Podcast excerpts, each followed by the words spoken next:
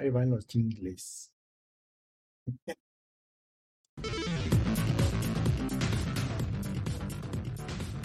Hola, hola, sean todos bienvenidos a el podcast del episodio número 97, grabado el 18 de mayo del 2021. ¿Qué huele? 97, cada vez se acerca más los tres dígitos, güey. Qué pinches nervios. No, no sé qué voy a hacer porque el, el ya no va a entrar el número. ya, ya veremos qué sucede. Bienvenidos al episodio 97, amigos. Comenzamos. Comenzamos.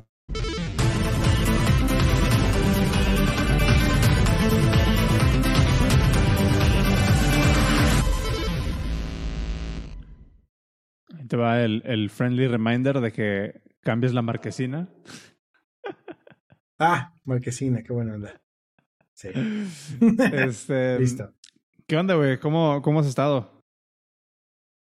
pues, estábamos platicando de, de, de, tu gym. Del gym, sí. Fíjate que hoy no fui. Hoy la verdad es que me dio mucha flojera levantarme y dije, no, hoy voy a salir de fiaca.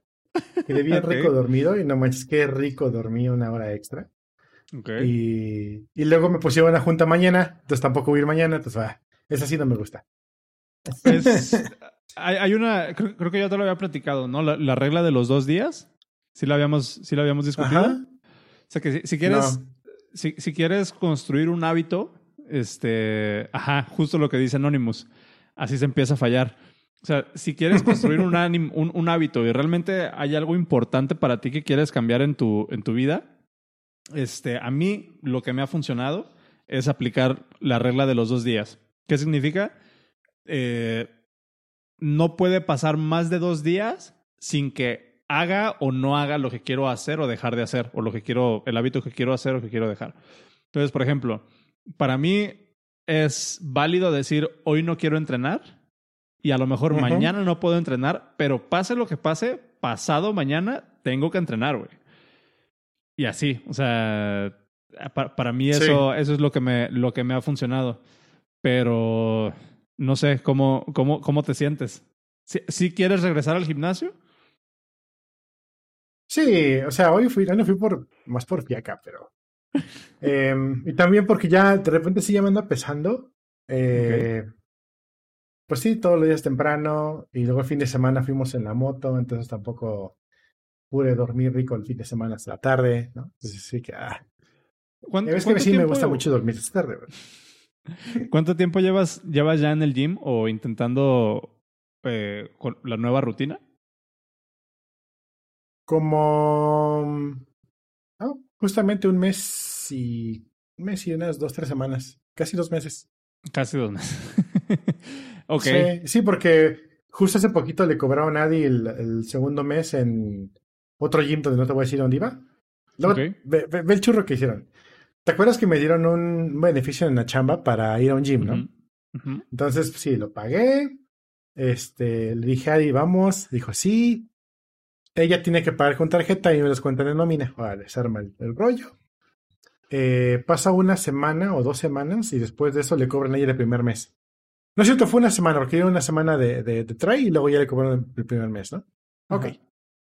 Pasa una semana, nos damos, una semana más y nos damos cuenta que nos sale más caro ir al gym en gasolina que lo que cuesta el pinche gym. Entonces dijimos, no, pues vamos a cambiar a uno aquí más cerca. Cambiamos uno más cerca. Mandé a cancelar mi suscripción, tanto por email como por mensaje por recursos humanos, por todos lados. Pero la mía la cancelaron. ¿Cancelaste la suscripción con tu empresa? O sea, ¿tienen que hacer el deal a través de la empresa? Para cancelar tu suscripción en el gimnasio? No, es, es, el, es el truco. Mandamos primero un ticket, porque hay que mandar un ticket, es un sendest con lo que te contestan. Okay. Eh, en portugués. Le escribes el ticket, oye, ¿sabes qué? Pues ya no voy a iniciar los servicios, por favor, shala, shala. Y contestan, las bajas tienen que darse de alta a través de la empresa, porque fue contratar un beneficio a través de la empresa. No hay problema, voy a la empresa. Oye, que no sé qué, no sé qué. Sí, sí, sí. Ahorita mandamos el ticket. Mandan el, el, chunche y ya, este, sí, ya todo está bien, ya, ya, ya cancelaron, ya me corroboraron, cancelaron tu cuenta y automáticamente la del, la del este, mm, ¿cómo se llama la otra persona? El, añadido, este, se cancela solo porque no hay un titular. Ok. Pues hace una semana le cobraron a Adi su tarjeta el segundo mes, así de, ¿what? ¿Qué pasó? Mandamos ticket otra vez. No, es que para que puedas tener el beneficio, aunque tu titular cancele, tú todavía lo puedes seguir teniendo, que no sé qué, que la chingada decir. Me, me, me, encanta cómo lo, cuál es el framing que le dan de es que no queremos que pierdas tu beneficio. no mames. Sí. Cuando ya, ya hay incluso un background diciendo que ya no quiero. Sí. Sí, sí, sí, justo. Total. Pues ya me quejé en el trabajo, oye, ¿qué pasó? Fíjate que así, así, así, así. Y me están diciendo que este proveedor también le ha tenido otros problemas con otros empleados y no está tan chido, entonces le van a dar aire. Entonces, ups, le van a dar aire. Pero bueno, también el servicio que daban no era, no era de primera, ¿no? Ya. Y por eso digo que tenemos un mes y cachito, porque le acaban de cobrar la semana pasada a Adi el segundo mes. Eh, y a Adi le cobraron una semana después que cuando yo empecé. Ya. Entonces, ya como un mes y medio, dos meses llevamos. ¿Y, y has, has, sentido que, que, tu rutina, o sea, todavía te cuesta el mismo trabajo que cuando empezaste a ir? No, de hecho, le hemos, ya le he estado metiendo más punch. O sea, antes hacía yo. El primer día hice 15 minutos de elíptica y salí muerto. Así, fue todo lo que hice. Eh, el segundo día hice 10 al inicio, eh, estuve en las máquinas, 10 al final y salí normal. Después me mandaba una madre de clase de cardio, donde en chinga así por 10 minutos y salí muerto. Okay. y ahorita, cuando me cambié de gym, el, el instructor, que para que sea un buen instructor, tiene que cumplir con esta regla. Tiene que estar ignorándote a ti y pendiente de las chavas. Entonces es un buen instructor. Okay. chingada. Oiga, instructor, ya terminé mi rutina. Ah, sí, hasta 40 repeticiones de 200 semanas de por allá y, ya no me chingues. Sigue con la vieja. Anyway, dijimos, Adillo, pues esta madre no nos sirve, vamos a tener que hacer nuestra propia rutina, ¿no? Ya conocemos las máquinas y básicamente lo que siempre nos decía, ¿qué hicieron ayer? Pierna, hoy nos toca abrazo. Y así, ¿no? Entonces te lo iban cambiando diaria. Dijimos, ok, hacemos una pinche rutina, pasamos por todas las máquinas en toda la semana y tan tan. Pero después de que fuimos a ver al, nutriólogo, nos dijo, ¿cuántas son de cardio? No, pues 20 minutos. Dice, no, mínimo 40. Porque por su condición este, eh, de diabetes, shalá, shalá, lo que tienen que hacer ahorita es cardio, puro fucking cardio de aquí hasta que se acabe el mundo. Y cuando ya agarren condición y ya se sientan bien y ya estén mejor en su cuerpo, ya empezamos a meter peso. Lo cual me super hace mucha este, sentido. Lógica. Mucho sentido, sí, exactamente, claro. Sí, pues, primero esto condición para luego empezar a hacer lo que sea, ¿no? Entonces cambiamos y ahora hacemos 40 minutos de cardio eh, y 20 minutos de la máquina que nos toque ese día. Que sea brazo, pierna, este, abdomen, chala. Eh, pero sí, entonces primero era 10 minutos y ahí aguantábamos, ¿no? Eh, 20 minutos y ahí estábamos. Ahorita hacemos 40 eso lo empezamos a hacer la semana pasada, 40 minutos diarios. Porque solo hago una hora porque es lo que tengo chance de ir corriendo en chinga al gimnasio y de regreso para la chamba, ¿no? Em, pero últimamente, esta semana, eh, si le ponía yo antes nivel 2, ahora le pongo nivel 4. Si le ponía yo a velocidad 3, ahora le pongo 3 y medio. Entonces, me, me cuesta todavía trabajo, pero ya le estoy subiendo la dificultad. Ya. Ya eso. Está bueno, está bueno. El, el, cambio, creo que ya de rutina, cuando hace clic, por lo menos en, en, mi, en mi caso, es a los dos meses y medio, tres meses. Que es así como que, ok, ya se volvió parte de lo que, de lo que te toca hacer, ¿no? Ya. Entonces, pues no sé, güey, dale, dale un poquillo más de chance. sí, no, pues ya pagué tres meses por adelantado, no, no, no voy a Simón. Fíjate, creo que lo que, lo que más me chingó así bien cabrón fue que al inicio de, bueno, tenía un mes cuando estaba empezando el gimnasio, cuando también se nos ocurrió empezar a hacer régimen alimenticio. Ya. Entonces sí me súper pegó cabroncísimo el cambio porque siempre con hambre, siempre de malas, durmiéndome muy cansado, despertando todavía con ganas de seguir durmiendo y vamos allá y dale que la chingada. Entonces, pues no, ahí fue donde quebró mi cacahuete y dije, tengo que cortar algo o, todo se va a ir al cuerno, ¿no? Entonces, pues sí, le corté al régimen, le bajé no tan estricto. Entonces, este, güey, una colación era una fucking rebanada de pan con mermelada sin azúcar, que esa madre mm. no es rebanada. No digo, no, es mermelada, decía mermelada artificial, una chingada así decía, decía imitación de, de Dice, güey, mejor te como pinche pan seco, es lo mismo. no, es que sí le. Pero el problema. Ajá.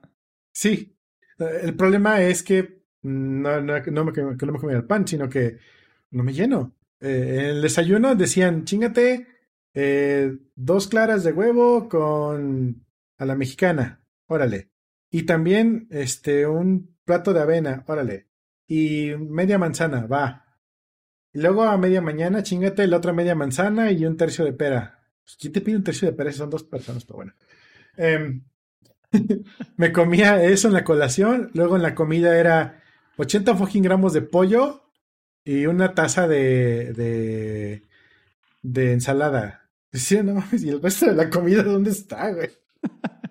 Para media tarde, una rebanada de pan. Decía, no mames, tengo más hambre que una rebanada de pan. Y para la cena, la cena sí estaba chida, era un, una alita de atún a la mexicana, que yo me la hacía fritita con el mismo aceite del atún y quedaba muy rico.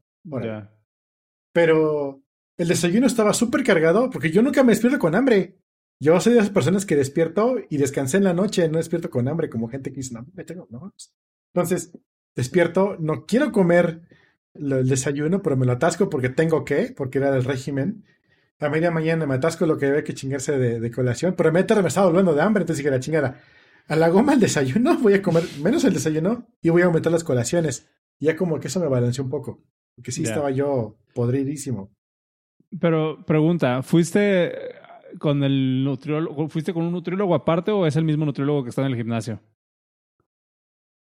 Es un nutriólogo que está en el gimnasio, pero es este es nutriólogo deportista, pues. No es el que está ahí de base, sino que únicamente va un día a la semana y por appointment. Pero, pero es que justo, justo ese es el problema, güey, porque esa dieta que esa dieta que te pusieron suena a una dieta súper genérica, no adaptada a lo que tú necesitas sí, ya me recomendaron todo el mundo ir a ver un, un endocrinólogo. Sí, o sea, Puedes, puedes ir a ver a, un endo o puedes ir con un... Eh, yo, yo fui y, para la banda, no sé, creo que también atiende en, en, en, línea, pero es uno de mis mejores amigos que se llama, se llama André. Yo fui, yo fui con él y él me gusta porque, porque no es nutriólogo como tal. O sea, sí es estudió estudió relacionado, no, sé si estudió, creo, que estudió nutrición, pero él, él, él lo que dice es, yo no te vengo a decir qué comer o qué no comer, te vengo a decir cómo sacarle el mayor provecho, el mayor provecho a lo que ya comes. Entonces, su, su filosofía es más como de, de, de, de, wellness, así como de en conjunto todo. O sea, no es cuánto pesas, cuánta talla tienes, sino más bien este, el, el, completo, ¿no? De cómo te sientes y cómo estás y qué, qué tan buena calidad de vida tienes. Y ese güey me, me, me, ayudó un chingo. Eh, se los paso en, en Instagram, está como arroba punto wellness. Recomendadísimo. Sí, te digo, el, fue lo que más me chingó. O sea, tener siempre hambre no, no está chido. Sobre todo como ves el refri y ves atascado de comida y dices, güey, o sea, ese pollito que está allí me lo pude haber comido más, pero decidí no y me siento de la chingada y no está chido. Nah, o sea, la, la, regla, la regla de, de, de, comer en dieta como tal no es la cantidad, güey. Es, es, o sea, es cómo te sientes. O sea. Sí. Es, es, es un, un balance, yo creo que, que, el que debes de tener. Y si te quedas con hambre, la, la neta es de que te puedes encontrar en este tipo de situaciones en las que muy probablemente rompas el régimen o rompas la dieta porque pues, no la estás disfrutando. Y el chiste de de hacer algo por ti y hacer algo por tu cuerpo es que disfrutes el proceso, porque se tiene que volver un hábito. O sea, no, no te enfocas, no te enfoques tanto como, bueno, a mí lo que me sirvió es no enfocarme tanto en el, en el, en el outcome o en, lo que quería lograr, sino en disfrutar el proceso y entender cómo funciona el proceso. Entonces, no sé, eso fue lo que a mí me funcionó. Suena, suena como que, que el nutriólogo con el que estás yendo es más como un, ah, Simón, él es, eh, eh, él es este competidor de fisicoculturismo o alguna madre así. Eh, y básicamente se, sacó mucho de onda porque nosotros tenemos metformina y mi esposa tiene insulina. Y dice, pero es que eso no debería ser porque, güey, soy enfermo, no soy normal. sí. Entonces, este... suena eh, mucho a eso. Sí, tengo que ver algo más específico. Suena mucho a eso, como que el güey, no, no, sé, me imagino que es como en, en programación, ¿no? Haces JavaScript y todo lo quieres resolver con JavaScript. Eh.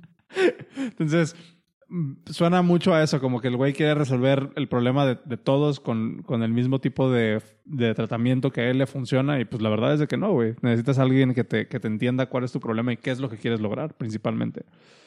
Eso es lo, eso es lo, importante. Lo, lo, que ya sacamos de ese güey fue cambiar el, la rutina y meterle más a cardio para ganar un poquito de conexión. Eso sí me, me latió un chingo. Eh, pues nada, pues eso damos. Está bien. Pues, pues qué chido, güey. Me, me, da gusto. Eh, es, es un camino difícil, pero creo que, creo que vale la pena. Comparto un poquito de, de, de mi anécdota, güey. Ayer o antier, no, no recuerdo cuándo. Estaba revisando, más bien hice ejercicio y este, se me ocurrió meterme a ver en mi aplicación de fitness eh, de, de, del iPhone cuál es el registro que llevo de todos los workouts que he hecho con mi, con mi Apple Watch, ¿no? Porque ya ves que te guarda ahí pues todo eso. De diciembre de 2017 al 18 de mayo de 2021, solamente no he hecho ejercicio como 15 días. Ok. Eh, algo de ejercicio, pero todos mis aritos están cerrados, excepto por 15 a 20 días. De diciembre de 2017 a mayo de 2021, güey. Y eso me hizo sentirme muy orgulloso, la verdad. eso, está, eso está chido. Está chido. Sí, güey. Y, y, pues sí, digo, ponerlo como en perspectiva está, está cool. Y ahí es justo cuando, cuando ya tiene de repente un poco más de sentido este mantra que luego tiene la banda, que es un día a la vez. ¿no? O sea, resuelve tus problemas un día a la vez. Ataca, cumple con tus objetivos un día a la vez. No sé, digo, un poquito Ese, ese fue mi, mi, mantra para, para, ir al gimnasio. Sí. un día a la vez. Y, la, y, la, y la comida fue una comida a la vez. igual, igual con la, escuela, ¿eh? Una vez, no, igual con la escuela. Con la escuela es un mes a la vez, así de. O sea, todos los meses tengo este sentimiento de ya, ya no voy a renovar el siguiente mes, ya me harté, ya no quiero hacer esto, me quita toda la tarde, quiero dedicarme a otra cosa. Después de que pienses por media hora, ya le doy pagar al siguiente mes, ¿no? pero, pero, hasta lo haces como con, con desdén, ¿no? Así como de, ah, chingada madre. ¿Por qué me hago esto a mí mismo? aunque, aunque fíjate que sí.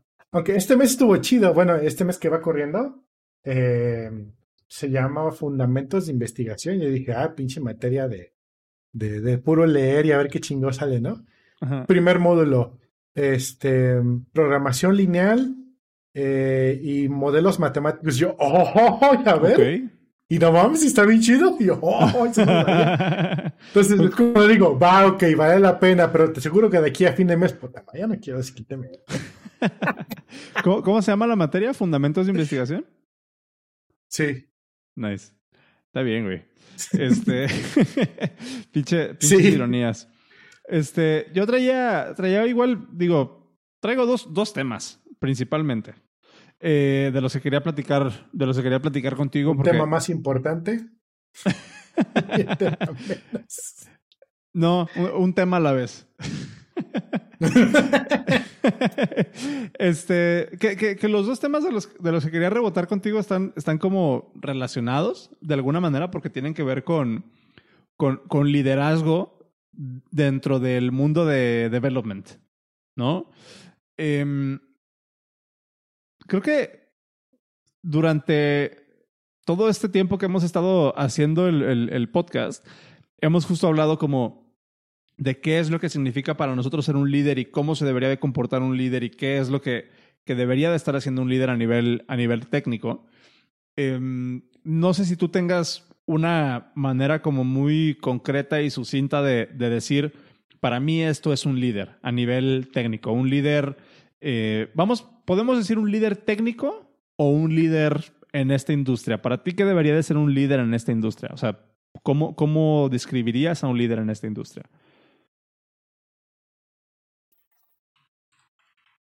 Un líder en esta industria pues, tiene que ser técnico entonces, ¿no?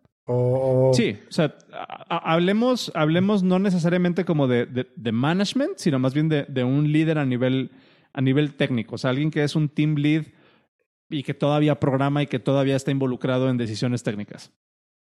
¿Cuáles son los traits o cuáles son las características que para ti debería tener un, un líder así? Fíjate que para donde quiera que le dé vueltas en la mente a, a esta pregunta, todo, todo siempre regresa para mí a soft skills.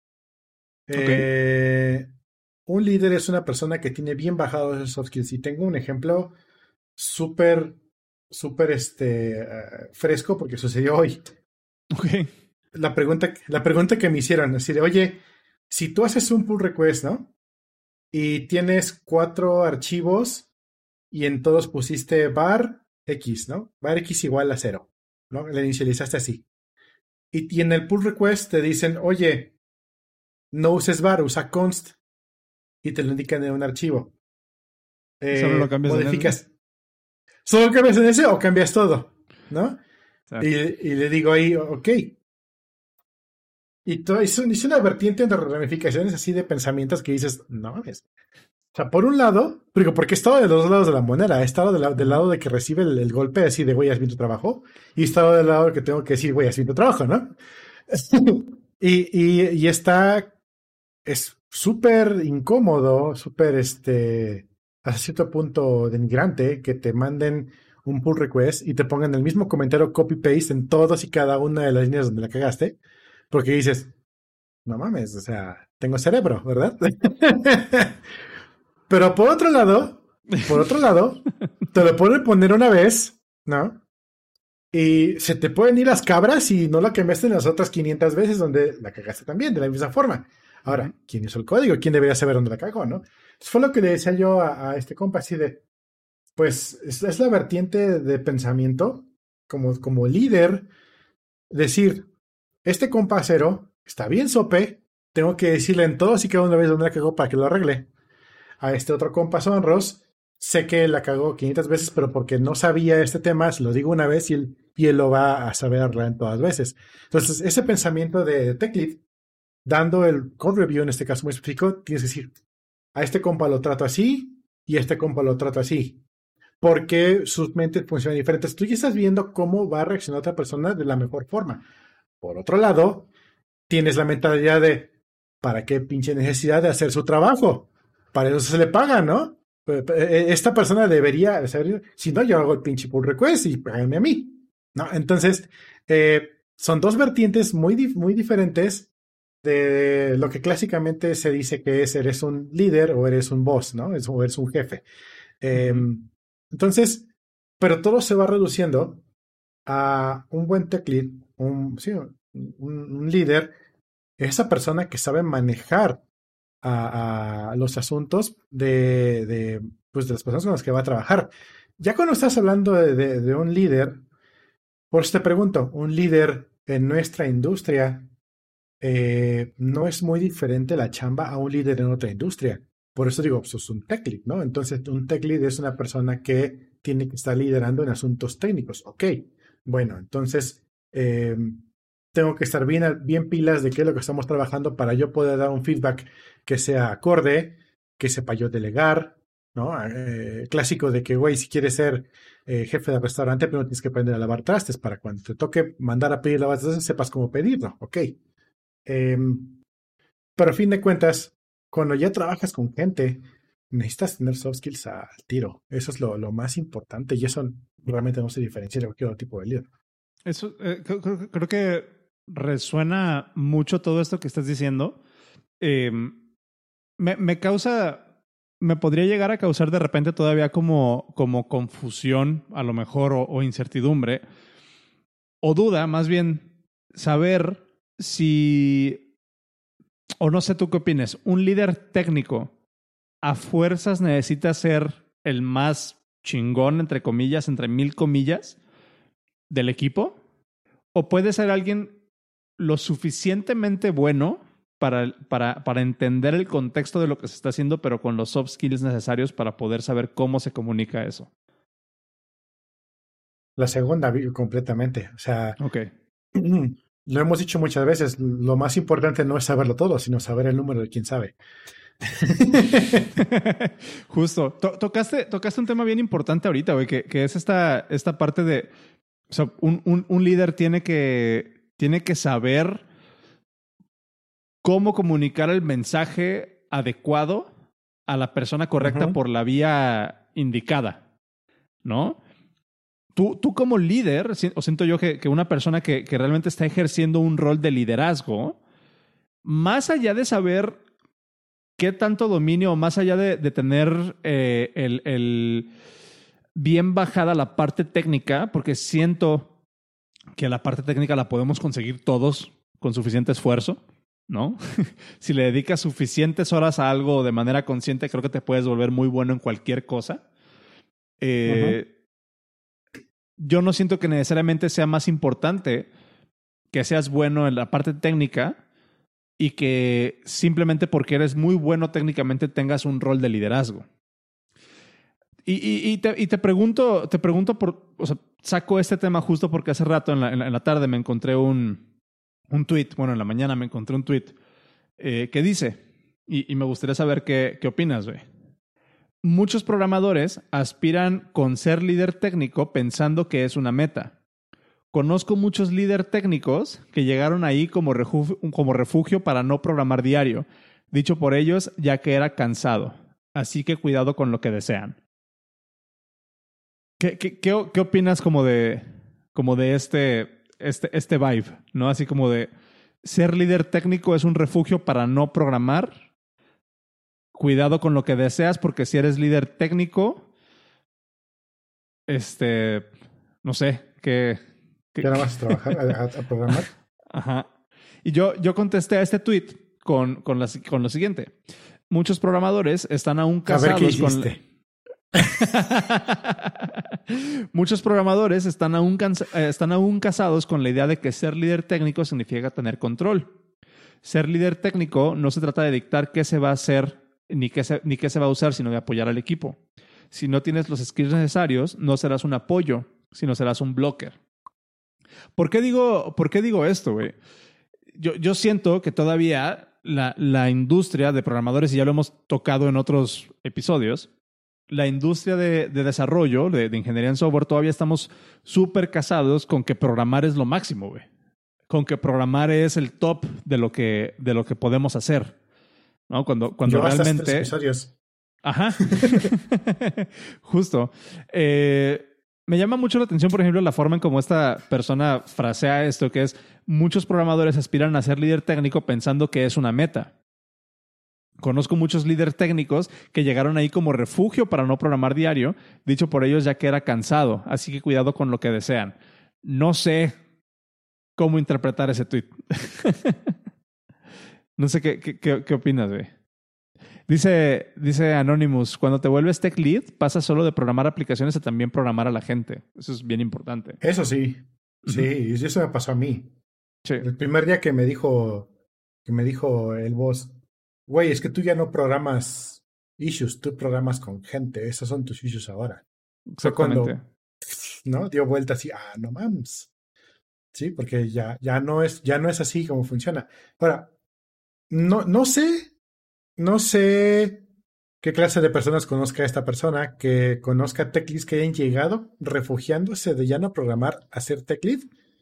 Yo conozco otro tipo de, de que llegan ahí no buscando el refugio, sino más bien sintiéndose encerrados allí. Así de, güey, ahora soy tech lead y ya no puedo programar. No es que ya no, ya no deba, ya no quieras, ya no puedo, no me alcanza la vida para programar y ser tech lead. Eh, y llegaron ahí mm, no buscando eso. Eso sí, concuerdo en que cuidado con lo que buscas. Em, ahora bien, si llegas a ser un, si quieres, si tú buscas ser un tech lead, em, es que depende mucho de la, la, empresa en la que estés o la industria, subindustria que estés trabajando de desarrollo así de. por haber lugares como lo que vendía o lo que vende Spotify, que tienes tribus, tienes yo que sé, shalala, y pues tienes un tech lead que aparte de chambear es como que el gurú de por aquí eh, y da la vida para hacer eso. Pero en la realidad, como dice en, la llamada esa fase, en la realidad de las cosas, em, pues no, cuando, cuando llegas a un punto donde ahora tú eres al que llama para preguntar qué vamos a hacer para resolver este pedo, el, esas, esas preguntas diarias te van mermando el tiempo de desarrollo hasta que de plano no puedes. Y o haces una o haces otra.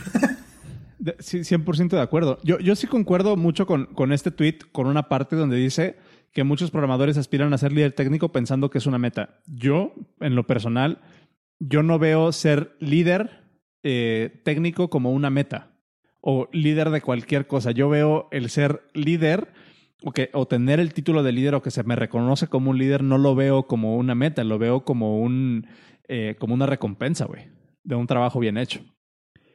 ¿No? Si tú estás buscando, y, es, es, como muy em, sutil, a lo mejor un poco la, la diferencia, pero yo siento que si tú ves una posición de liderazgo como una meta, muy probablemente vayas a atropellar a todos los que se te pongan en tu camino hasta que puedas llegar ahí. ¿no? Y así es como tenemos de repente estas dinámicas en, equipos de programación en la que una persona está claramente buscando un rol técnico y una persona está claramente llegar como a esa posición en la que esa persona sea la que pueda dictar qué se va a hacer y cómo se va a hacer, no necesariamente por tener los intereses del equipo siempre, presentes, sino por esta, este ego de tener el, control, ¿no? De, de, de mi proyecto. brincan. Justamente, güey. Alguien, alguien ponga ese título. yo, yo recuerdo, güey, en, en, en, la vida pasada, o sea, nos, nos sucedía algo así, güey, cuando, cuando trabajábamos juntos, ¿no? O sea, que una persona era un tech lead, pero no buscando el bien del equipo. Era, era un tech lead buscando esa persona o tener el control absoluto de qué se hacía en ese equipo y hacia dónde se movía. Exactamente. Entonces, Sí, claramente si estás buscando el título de tech lead o si estás buscando el título de líder como una meta en tu carrera profesional, creo que eres mucho más propenso a, ¿cómo se podría decir? A pervertirte, entre comillas, para llegar a eso, güey. Y, y, empezar a buscar o empezar a tomar actitudes que no necesariamente son las buenas simplemente porque quieres ese reconocimiento y quieres que te pongan ahí para tú poder ser esa persona que tome las decisiones. En cambio, una manera mucho más orgánica de crecer a una posición de, liderazgo, siento yo, es enfocándote en hacer un buen trabajo y en ayudar a tu equipo, güey. Y si, y si, también otra frase que a mí me gusta mucho es, un líder no se impone, un líder se reconoce, güey. ¿No? No vas a necesitar que nadie te ponga en esa posición porque tu mismo equipo te va a poner en esa posición, tu mismo equipo va a llegar a ti y te va a reconocer como un líder. Pero no si estás buscando el liderazgo primero y después, ya que tengas el liderazgo, ver cómo ayudas. Creo que, creo que son, creo que son situaciones muy similares, pero, pero con sus propios matices. El dilema de Loki y de Thor, ¿no? De las películas de, los Avengers. No la vi, güey. Platícame. Pues Loki es el, el que quiere ser el, el rey y Thor no quiere ser rey, él quiere seguir dando madrazos. Literal. Eh, eventualmente Thor se convierte en, en, el líder. Y Loki, cuando tiene la posición de poder, se, se embeleza de poder, ¿no? Entonces no. Tal cual. Sí. Ahora, eh, yo, yo respondí esto y me responden. eh, Dice, muchas veces el líder técnico tiene que ser el que tiene más experiencia. Así, aunque el equipo no lo vea por ahora, él tendrá que tomar el control y asumir la responsabilidad del proyecto. No está mal tomar el control, de hecho, muchas veces eso esperas de un líder. ¿Qué, qué, opinas de eso, güey? ¿Tú esperas que un líder tome el control? No, espero que tome la responsabilidad. Exactamente, güey. Responsabilidad. El, líder tiene una responsabilidad, no control, güey. No son cosas exclusivas, pero, o sea, no son exclusivas, pero no son lo mismo, güey. El líder se encarga de liderar, no de controlar. la responsabilidad recae en el líder, pero la, única responsabilidad del líder es saber cómo administrar a su equipo y cómo mover a su equipo para llegar a, tomar, a la meta. No tomar el control, güey. ¿No? Llegas al punto de, güey, quírate, yo lo hago. Ajá, exactamente. es, que, son, las dos, son las dos versiones. Eh, inician la pregunta con, ¿tiene que ser el que sabe más? No. ¿Tiene que ser el que tenga más experiencia? Tal vez. O tal vez sí. O sea, eh, y ahí es, y es, la sutil diferencia de la que dices, la, que tú mencionas. Si tú eres un líder, o más bien, si tú eliges el líder por la persona que sabe más, ese líder va a ser un, jefe, por así decirlo, poner esa etiqueta, que va a tomar el control porque es el que sabe más. Si no es que sabe todo, y es el que va a terminar haciendo todo porque él es el que sabe todo. Exactamente. Si eliges un líder, no porque sabe más, sino porque tiene la mayor cantidad de experiencia, va a ser una persona que sabe que no lo sabe todo, sabe que tiene que depender de gente que, que sabe cosas que él o ella no saben, y entonces en vez de tomar el control, va a tomar la responsabilidad de que la gente que son sus subordinados hagan la chamba correcta y él está orquestando que funcionen las cosas, él o ella. Entonces, sí considero que sea necesario que sea la persona con más experiencia, sí, pero no es una regla rajatabla, puede ser alguien más. Puede sería, ser quien muy bueno que fuera con la persona con más experiencia. Sí. Sí, y, y, y es bien importante esto porque una persona que tiene mucha experiencia eh, yo, lo vio todavía con mi papá cuando trabajaba. Mi papá tuvo, creo que casi 20 años la gerencia de, una empresa de, servicio de copiadoras. Y tuvo la gerencia todo ese tiempo, no porque supiera más, sino porque tenía más experiencia que todos los demás juntos. Desde antes que yo nací trabajaba en eso. Entonces, eh, cuando surgió un problema, era algo que era un remix de un problema que ella había visto hace 15 años, cuando el cabrón que está aquí al lado apenas estaba sacando los mocos, ¿no? Entonces, eh, ese tipo de, experiencia, incluso experiencia fuera del trabajo, ¿sabes que Yo el otro día trabajé en otra chingadera y me encontré con eso y lo resolvimos así. Ah, qué chido. Ah, se presentó un problema similar a ese, pero en otro contexto. Ah, lo resolvimos así, pum, pum, pum. Y las entrelazas cables y vámonos, ¿no? Ese tipo de cosas pues es difícil aprenderlas. Ese, o sea, una vez que lo ves ya lo aprendes, pero es difícil tener un, un, compendio de ese conocimiento para verlo para siempre. No existe. Entonces, y al mismo tiempo, lo que sucede es que la gente que entre más experiencia tiene, más se da cuenta que sabe menos. Entonces ahí es donde Kruger inverso, ¿no? Bueno, el, síndrome del impostor. Exacto. El síndrome del impostor a todo lo que da. Entonces, ahí depende mucho del líder saber, güey, sé que todo esto me falta, pero sé que este cabrón o esta cabrona es el chingón en esto. Y cuando salga algo en este lado, sé con quién acudir, cómo rebotar la idea, hacer un plan de, ataque y que se coordinen. ¿no? Ese es, el tipo de, de, sinergias que estás buscando. Un líder no se encarga, más bien un líder se encarga de liderear, no de controlar. ¿no? El hecho de que un líder tenga todo bajo control no significa que lo está controlando. Son cosas completamente diferentes. ¿no? Es un resultado. Exactamente. Es un resultado, no es, no es la acción primordial que haces, es un byproduct. Exactamente. Ahora, eh, con esto termina el combo, güey. me, dice, me dice esta persona, puede ser por falta de experiencia en proyectos es muy, es muy común que las cosas salgan de control en un proyecto porque tienes cliente, devs, diseñadores, empresas, dinero, ego y tecnologías. En el mundo ideal, nada se sale de control, pero, ah, pero por eso hay responsables para controlar cuando se necesita, güey. Tú trabajas en una organización que no necesariamente es conocida por, por, por ser calmada, ¿no? En cómo se toman decisiones. ¿Cómo lidias con... Sí, nos gusta romper cosas. ¿Cómo, ¿Cómo lidias de repente con el que no se te salga de control las cosas, güey? explícame, por favor, preguntaron... al parecer no sé, no tengo experiencia, güey. el otro día me preguntaron, justamente tuve una, una junta de líderes sobre cómo ser líder, y me preguntan, Carlos, ¿cómo le haces, bueno, cero, cómo le haces tú para, cómo es tu día a día como líder de líderes? Porque tengo líderes en mis, en mis equipos, ¿no? Y les digo, en dos palabras, pánico total. 24-7, 365 días. Ajá. de, hecho, cuando algo está muy tranquilo, mis mismos líderes me dicen, así, mis, mis, subordinados me dicen, está muy calmado esto, ¿no? Algo anda mal. Sí, sí, sí. Sí, tal cual. Entonces, entonces, no, eh, en el universo, ahora sí, voy a poner bien metafísico, en el universo la única constante es el cambio. Eh, y si lo ves de un punto de vista organizacional, stagnation is dead. Eh, ¿no?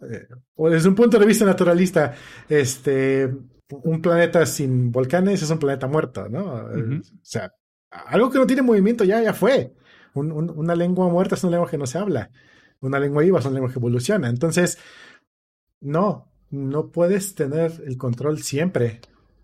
Tienes un byproduct de control que es resultado de tener bien, este, bien, este, ordenadas tus ideas, así como yo ahorita no lo estoy haciendo, eh, de tener bien, bien ordenado tu, trabajo, tu equipo, y cuando todo está funcionando, tienes cierto grado de control, pero es, es un control que sucede por sí mismo, no porque los tenga todos agarrados. Es un resultado.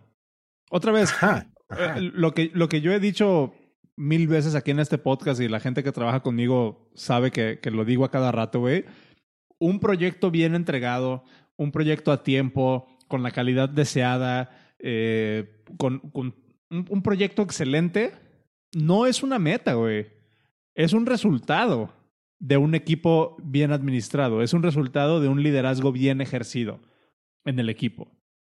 Porque es muy diferente, o sea, yo me, me, pongo muy a la, al, eh, más bien recuerdo mucho, por ejemplo, esta imagen de la película de Los Simpson, este, de cuando, cuando Homero este, va con los perros y va, brinquen, brinquen, descansen, descansen, descansen. ¿No? Es justo lo que me imagino cuando alguien dice, un líder tiene que tener el control. Chingada madre, güey. Tú como líder sabes cuáles son las, las, las fortalezas y las debilidades de tu equipo y sabes cómo jugar con esas piezas para llegar lo mejor posible al objetivo que tienes. Pero no estás forzando a tu equipo, no lo estás, no lo estás quemando simplemente por llegar a una meta. ¿No? Y si tú lo estás haciendo así, bueno, pues no que no te sorprenda que tengas un pinche attrition rate de la chingada y que tengas un turnover rate también de que estás perdiendo la mitad de tu equipo cada tres meses, cabrón. Y mucho de lo que, mucho del de la idea o de lo que alcanzo a comprender de esta persona con la que tuve el convo aquí en, en Twitter, pues es que justo que viene, que viene como de ese background, ¿no? De que pues siempre todo está en llamas porque nadie toma el liderazgo, todo el mundo quiere el control y se está viendo muy... Se está viendo muy palpable en fíjate, cómo, cómo se trabaja o cuál es la perspectiva que está aportando. Claro. Y fíjate qué tan lejos puede llegar esto y qué tan cerrado de mente puede, puedes llegar a ser tú, yo, quien sea, eh, tú dijiste algo bien importante en inglés, pero es este la rotación.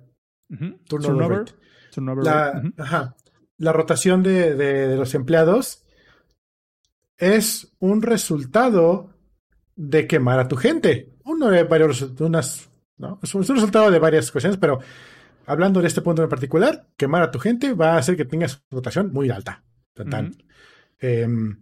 No importa que tengas el mejor set de, beneficios para tus colaboradores, como dicen aquí en el chat. ¿Ya, te, ya, te, ya te shamearon en el chat? Ya me shamearon. No, dije subordinados porque son los que están trabajando directamente conmigo en mi nivel jerárquico hacia abajo y colaboradores en este caso hubieran sido mis pares, pero yo quería enfatizar que son los líderes que yo tengo a mi cargo. Que, que, son menos que tú. Eso es lo que quería decir. No. No, no quise decir esto. Necesitamos un vocero. Em, lo que el presidente quiso decir. Um, ok, turnover rate. Uno de los resultados de quemar a tus colaboradores es el turnover rate. El, este, la rotación muy alta. Y dices, oh diablos, qué feo es tener una rotación muy alta porque tengo que reentrenar a gente nueva y ya cuando la entrené pues se van y pues, pero no importa porque sacamos el producto que tenemos que sacar ahorita eh, o, el, proyecto o lo que sea y pues ni modo, nos damos a la siguiente vuelta, ¿no?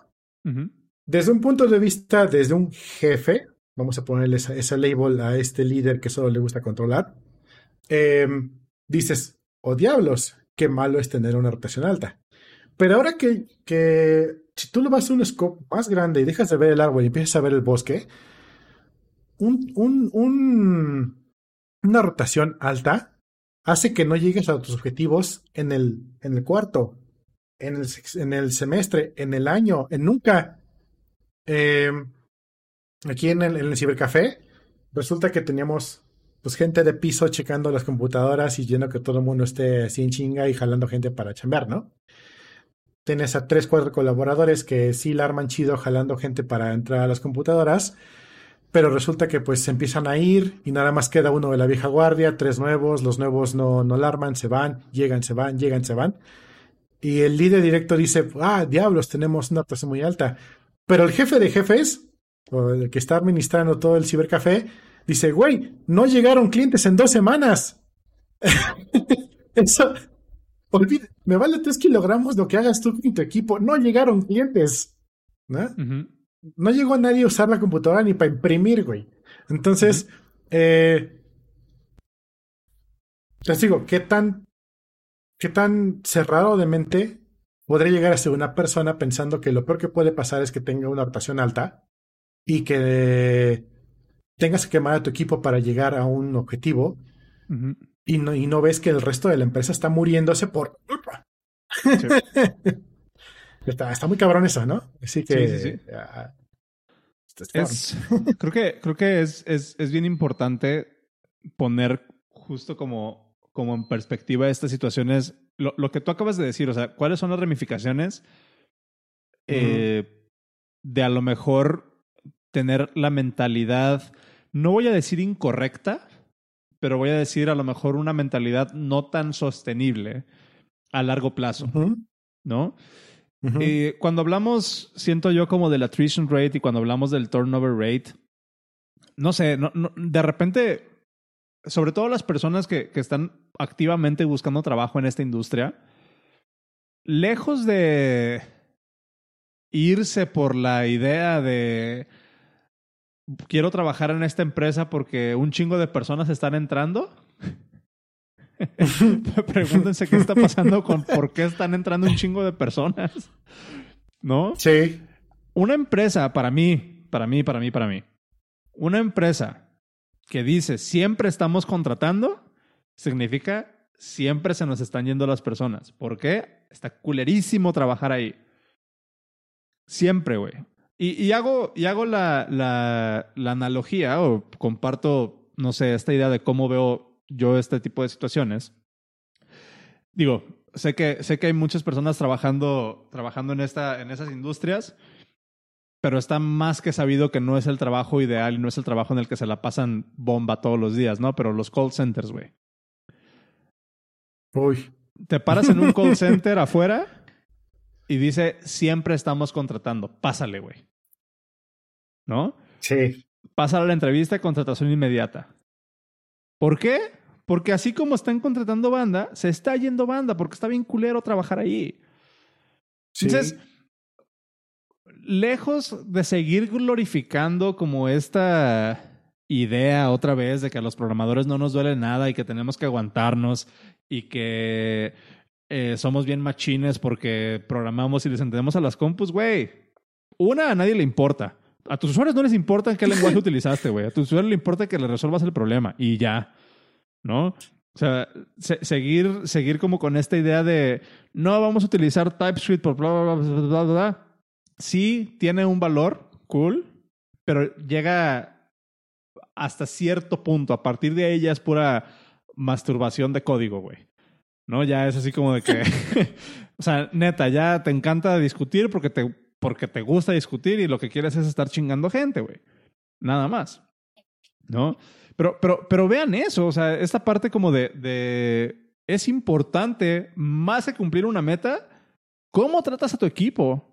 Es importante más que llegar a un deadline, que estés bien tú físicamente y mentalmente y que estés a gusto trabajando en lo que te gusta. O sea, programar puedes hacerlo en cualquier lado. ¿Por qué chingados tendrías que ir a programar en un lugar donde, no sé, güey, como le preguntaban a Yedon en el episodio pasado?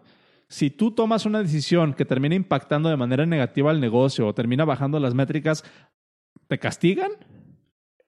La, simple premisa de que haya personas en esta industria que piensan que tienen que ser castigados por tomar una decisión errónea, te da una radiografía súper clara de cuál es la mentalidad con la que muchas personas están trabajando ahorita. Sí. Que, que es una mentalidad que no escala, que es una mentalidad que favorece quemar a las personas, que es una mentalidad que discúlpenme amigos, pero si están en una empresa en la que los castigan este, por cometer errores y que no los dejan aprender y que sienten que las, ajá, justamente, que sienten que las personas no tienen que liderar, sino más bien que tienen que tomar el control. Perdónenme, pero discúlpenme, pero esa empresa no los está viendo como personas, los está viendo como recursos. Y en el momento en que ustedes se ah, ah, quemen, van a contratar a otra persona. No les importa su desarrollo. Haz el símil de, digamos que llega tu amigo Paquito a tu casa y te pregunta, oye, Sonros, ¿y, ¿y qué tan duro te pega tu mamá cuando te equivocas? Ajá. sí, ¿Cómo? sí, es como, como de estas, estas preguntas este, que te hacían en, en secundaria, que no la voy a decir porque ya me deconstruí. Ah, la del, la del pastel y la, y la, y la silla. Ándale, más o menos así. ¿Que no tiene buena respuesta? ya sé, güey. ¿En qué te sientas? ¿En pastel o en una ñonga, no? ¿Qué te sientas y qué te comes? Está buenísimo. Este. Ah. No, güey, pero, pero digo, ya voy a cambiar de tema. pero, pero justo, justo es eso, güey. O sea, me he encontrado con muchas personas justo que están empezando a, trabajar en esta industria y que muy probablemente muchas de estas personas nos están escuchando y están como, pues no sé, intentando aprender acerca de cómo es realmente trabajar en esta industria. Y es, es interesante como cuando compartes ese tipo de perspectivas, la reacción que causa en estas personas. Voy a contar una anécdota súper rápida, güey. No, no voy a poner nombres, pero justo sucedió esta, esta semana en, en la vecindad conocida, eh, que, es, que es donde yo trabajo. Eh, estamos haciendo cambios de, de, de, estrategia, cambios de equipos, estamos moviendo gente. Hay personas que están trabajando en, en, cosas que no que no tienen el expertise, pero que las estamos dando chance de aprender dentro de la empresa porque creemos que tienen eh, el potencial para crecer. Y me llamó mucho la atención, justo ayer o antier estaba platicando con una, con una de estas personas que, que se integró a programar, me, me dijo, ¿sabes qué? Yo quiero aprender a programar, no sé, pero estoy dispuesta a, a, a intentarlo y fue así como de, va, güey, pues te ponemos con un equipo y que te enseñen a programar y que te den pointers y que te den este que te den feedback y que crezcas, ¿no? De, de, de manera técnica. Eso sucedió hace un par de semanas. Esta semana tuve check-in con esta, con esta persona y le preguntaba, ¿cómo te sientes? O sea, ¿cómo te has sentido?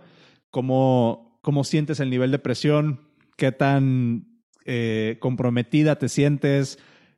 ¿Te está funcionando la dinámica? ¿No te está funcionando la dinámica? ¿Quieres que cambiemos algo? El chiste es que tú aprendas, güey, no, que, no quemarte, ¿no? O sea, el chiste es que, que entiendas. Eh, o sea, que, que crezcas, más bien, vamos a ponerlo así. Y me llamó mucho la atención la respuesta de esta persona porque me decía, es que sí, eh, sí me, o sea, me está gustando, pero al mismo tiempo me siento como, y estoy parafraseando horrible, pero es el sentimiento, ¿no? Que decía, o sea, sí, me gusta, pero me siento un poco incómodo, me siento un poco incómoda porque siento que le estoy quitando el tiempo a, al resto del equipo. Siento que los estoy atrasando porque me tienen que explicar y me tienen que, que revisar mi código y me tienen que, que, atender, ¿no? Y yo le decía, yo le decía a esta persona que justo una situación eh, ¿cómo se puede decir? Este, este sentimiento como de no quiero estorbar es algo, creo que es muy prevalente en esta industria, sobre todo en Latinoamérica, por lo menos lo que yo he visto. Voy a, voy a hacer lo que me toca hacer y no voy a decir, oigan, necesito ayuda porque no quiero estorbar. Y me voy a, me voy a tragar toda esa, toda esa frustración yo, ¿no? y, y, justo dentro de este one-on-one, platicando con, con esta persona, yo le decía, admiro mucho el hecho de que tú estés queriendo jugar tan del lado del equipo que sientas que no quieres ser tú una carga para el equipo para que lleguemos a nuestra meta. ¿No? Para que podamos entregar a tiempo, para que podamos seguir adelante. No quieres tú ser esa carga para el equipo y eso a mí me demuestra o a mí me dice que tienes los intereses del equipo en mente. ¿No? Y eso está bien. Sentimiento correcto, cool. Las intenciones están correctas. La implementación es lo que no me gusta. ¿Por qué? La implementación es lo que no me gusta porque siento yo, y lo tuiteé también, una intención mal ejecutada perjudica más de lo que, de lo que apoya. ¿Y a qué me refiero con esto? lo que hablábamos hace ratito, güey. Una meta cumplida, un proyecto entregado a tiempo, eh, la calidad como la esperamos no es un objetivo, es un resultado de un equipo bien mantenido, es un resultado de un equipo contento, de un equipo haciendo lo que le gusta, de un equipo con una buena dinámica. Entonces, tú como parte de este equipo debes de sentirte con la, sí con la, con la, con el respaldo de que como eres parte del equipo, el equipo se tiene que preocupar por ti. Y tu única responsabilidad la forma en cómo deberías aplicar esa preocupación para con el equipo es aprovechar el tiempo de las personas lo más posible para que puedas llegar a ser lo más eficiente lo más pronto posible. Y es responsabilidad de los otros miembros del equipo ser sinceros contigo y decirte cuándo ya no pueden apoyarte. O cuando ya, cuando ya es demasiado y cuando, cuando ya tenemos que buscar otra dinámica. Pero en cambio, si tú te quedas con esa preocupación y si tú te quedas como con esa consigna de no quiero estorbar, lo que va a pasar es de que no vas a levantar la mano, te vas a quedar con un chingo de preguntas, vas a empezar a hacer las cosas mal, no te van a empezar a salir las cosas, te vas a empezar a frustrar y te vas a quemar. Y si te fijas, el mismo sentimiento de quiero apoyar a mi equipo, implementado de manera diferente, tiene resultados completamente opuestos el trabajo en esta industria siento yo que se trata de sumar. No se trata de, de, de ver quién es el más chingón, ni se trata de, de ver quién sabe más, ni a ver quién tiene el control, güey.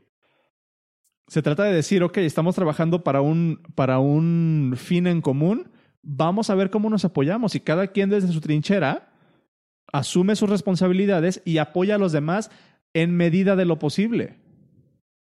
¿No? Porque si no, pues terminas en una situación en la que cada quien está viendo únicamente por lo que le corresponde y terminamos en un desmadre en el que nadie tiene contexto de nada, cada quien está corriendo por su lado y eso no es un equipo. Eso es lo que haría un jefe. Decirle, decirle, decirle a esta, a esta, a esta persona, voy a mutear ese, ese, voy a blipear eso. Pero, pero decirle, decirle a esta persona, este, te toca hacer esto y tienes tanto tiempo para, para cumplirlo. ¿No? Eso es lo que era una persona en, en una posición de, de, ejercer el control. De control, sí. No en una posición de liderazgo, y son cosas completamente diferentes. Y es el, es el, el o sea, es la, es la visión con la que trabajas, ¿no? Y es la visión con la que compartes el conocimiento y con la que te, con la que te preocupas por el equipo. Para, para terminar, a mí me gustaba mucho, bueno, a mí me gusta más bien mucho hablar en, en analogías, ¿no? Entonces, justo el viernes o el sábado había visto un corto, ¿no? Si tú lo viste, güey, un, corto de, de Disney eh, que se llama Bao. No, no, no, Lo vi. Te lo, te lo voy a pasar, güey. Es este, este, este corto de, creo que salió con Los Increíbles 2, que es de una mamá que está haciendo...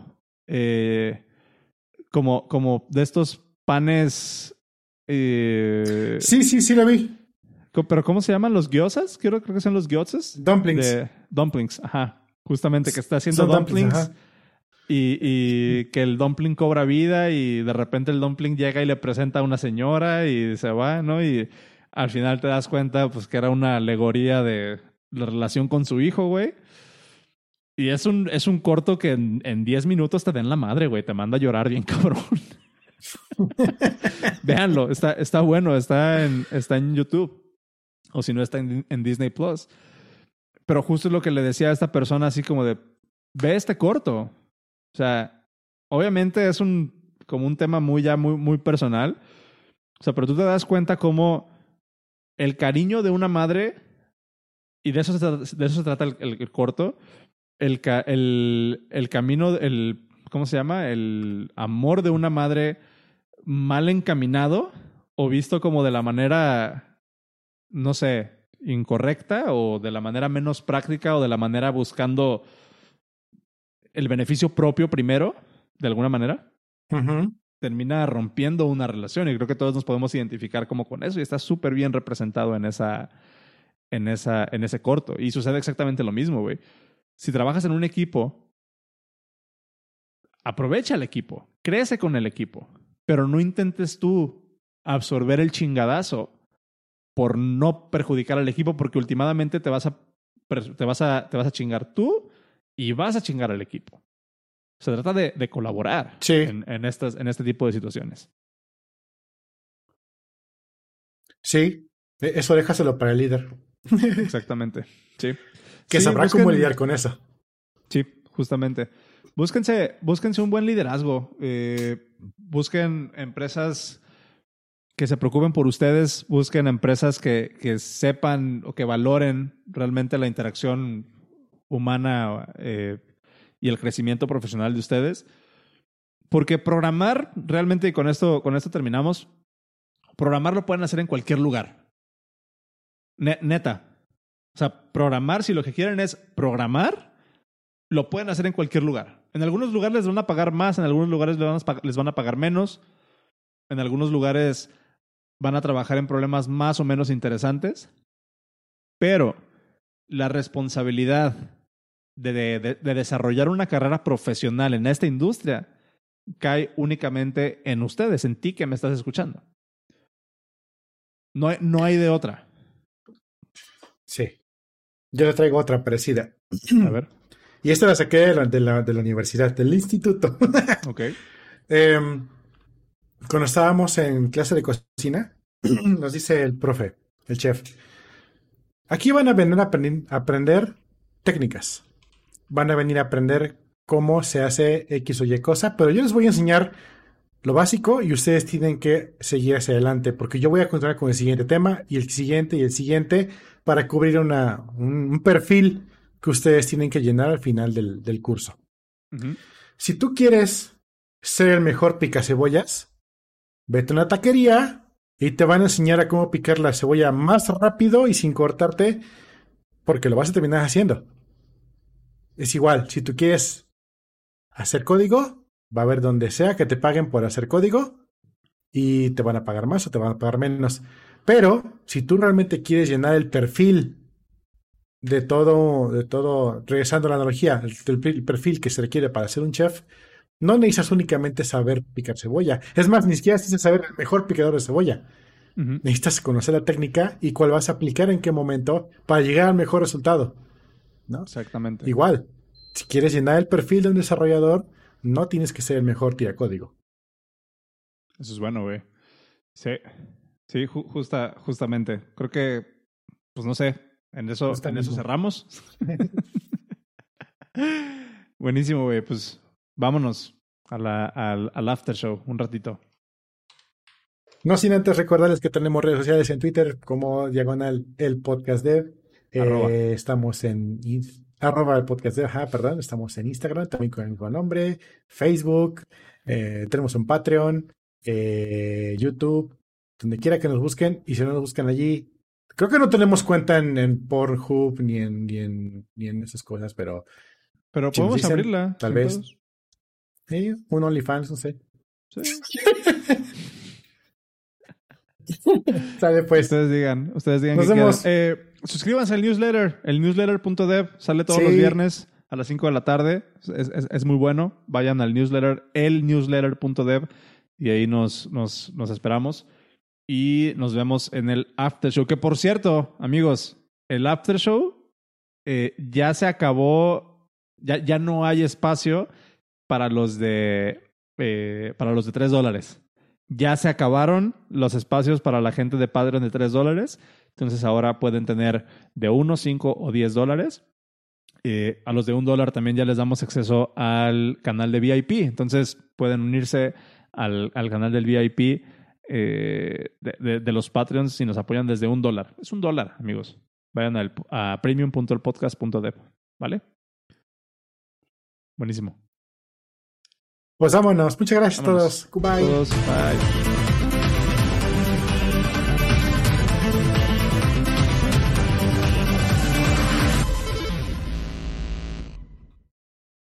chica de verdad nos gusta el pollo frito, la chica de verdad nos gusta el pollo frito, la chica de verdad nos gusta el pollo frito, pollo, pollo, polla.